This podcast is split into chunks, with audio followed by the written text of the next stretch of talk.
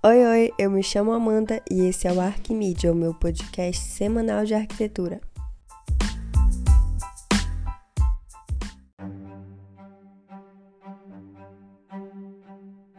O episódio de hoje é para contar minha experiência com um dos melhores cursos que eu já fiz.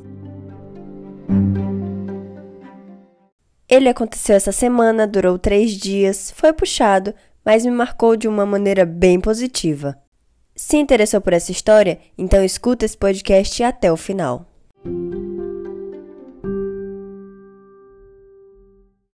Para começar, deixa eu contar uma coisa para vocês que eu acho que eu nunca contei. Desde que eu cogitei fazer arquitetura, que foi relativamente recente, de 2018 para 2019, eu sempre pensei em atuar mais na parte de interiores, que eu acho que é até algo bem comum de acontecer, pelo menos no começo do curso. Eu não me vi atuando em mais nenhuma outra área, mesmo gostando delas, como por exemplo urbanismo. Eu gosto, aprecio, mas não me vejo trabalhando com isso. Não que futuramente eu não mude de ideia, mas isso é o que eu estou sentindo agora.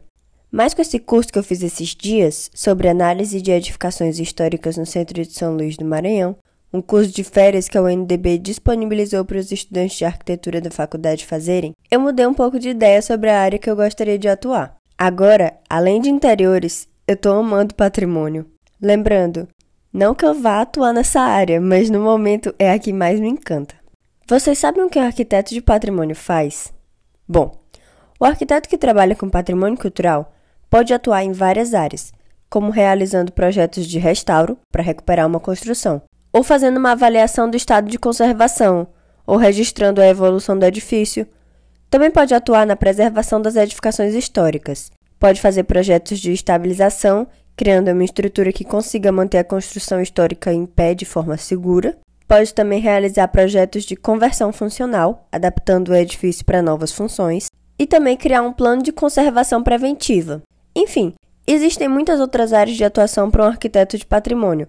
E se você se interessou de verdade e quer saber quais as que eu não mencionei aqui, é só pesquisar no Google pela Resolução número 21, de 5 de abril de 2012, do CAL, o Conselho de Arquitetura e Urbanismo do Brasil. Nesse documento, você vai encontrar as atividades e atribuições profissionais do arquiteto e urbanista. E lá no item 1.11 tem todas as relacionadas com patrimônio arquitetônico, urbanístico e paisagístico. Eu sempre fui encantada com o centro histórico da minha cidade, São Luís que desde 1997 é patrimônio cultural mundial, mas nunca tinha cogitado trabalhar com patrimônio, até fazer esse curso que eu mencionei no início do podcast. Com ele, a gente pôde fazer um passeio andando pelas ruas do centro, praticamente como se fôssemos turistas, mas diferente deles, nós, como estudantes de arquitetura, apreciamos os mínimos detalhes da construção de cada casarão que a gente viu. Também podemos visitar a obra de alguns que estão sendo reformados ou restaurados. Olhamos muitas maquetes, edificações famosas aqui da cidade, tiramos muitas fotos e aprendemos bastante coisa. Foi realmente uma experiência incrível que me fez abrir os olhos para uma área da arquitetura que talvez eu continuasse só apreciando, mas não me vendo atuando nela. E só para finalizar, eu quero te dar uma sugestão, até fazer um pedido mesmo. Turiste pela sua cidade. Tire pelo menos um dia para passear por ela. Aproveite ao máximo o passeio. Pergunte ou pesquise sobre a história do lugar onde você está visitando. Tire várias fotos, aprecie a vista. Eu amo fazer isso pelo centro aqui da minha cidade. E não só aqui, como em qualquer viagem que eu faça. Mas fazer isso aqui em São Luís, para mim, é ainda mais especial, porque é onde eu moro. E eu fico muito encantada de conhecer de pertinho a história do lugar, principalmente a história daqui. Às vezes, na correria do dia a dia, a gente não lembra de dar valor para nossa cidade.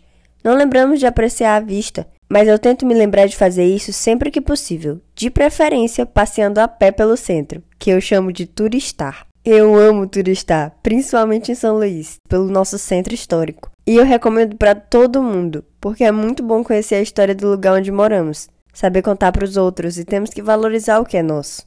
Sinceramente, eu acho meio inadmissível a gente não turistar pela nossa própria cidade, né? O que, que você acha? E aí, curtiu? Se você quiser saber melhor como foi esse curso de férias que eu participei, entra lá no meu Instagram, o Arquimídia.